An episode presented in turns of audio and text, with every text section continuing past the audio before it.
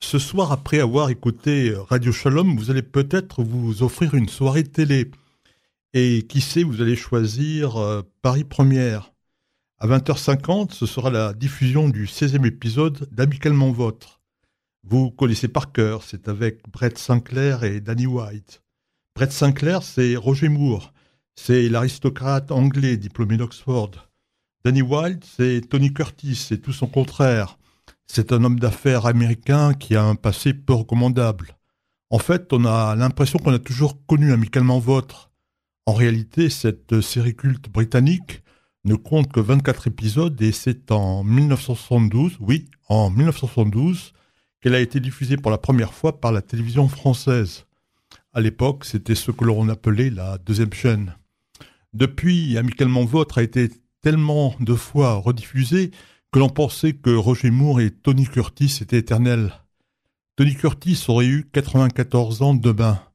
Il est né en effet le 3 juin 1925 à New York dans une famille juive. Son véritable nom, c'est Bernard Schwartz.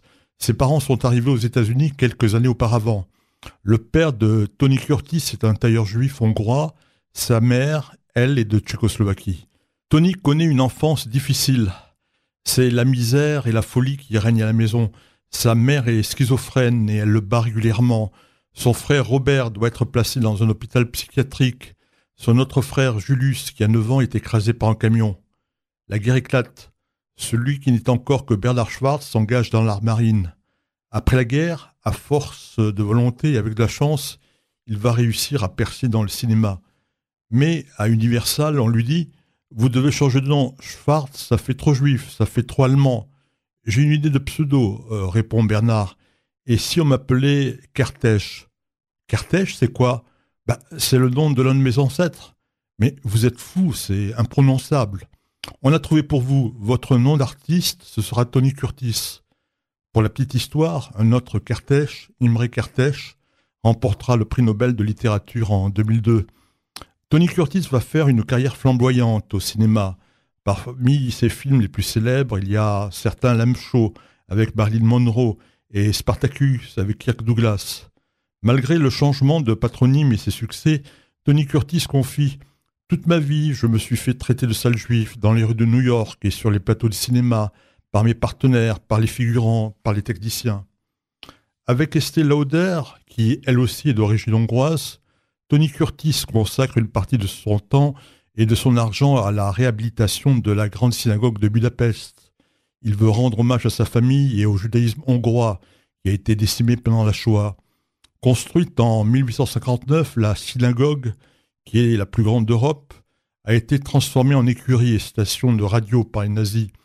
Tony Curtis finance en particulier l'arbre de vie qui se trouve derrière la synagogue dans le parc Raoul Wallenberg. Cet énorme arbre fait de métal c'est un seul pleureur qui représente les 560 000 juifs de Hongrie tués par les nazis. Tony Curtis est mort le 29 septembre 2010. Son ami euh, Roger Moore avait laissé éclater sa peine. Nous avons beaucoup rigolé ensemble et nous avons toujours travaillé avec la plus grande harmonie. Roger Moore, on le connaît aussi. L'acteur britannique s'est fait tout d'abord connaître par la télévision. Il a été le chevalier Ivanhoe, puis le justicier Simon Templar, le saint. Roger Moore a été aussi à cette reprise l'agent secret James Bond 007.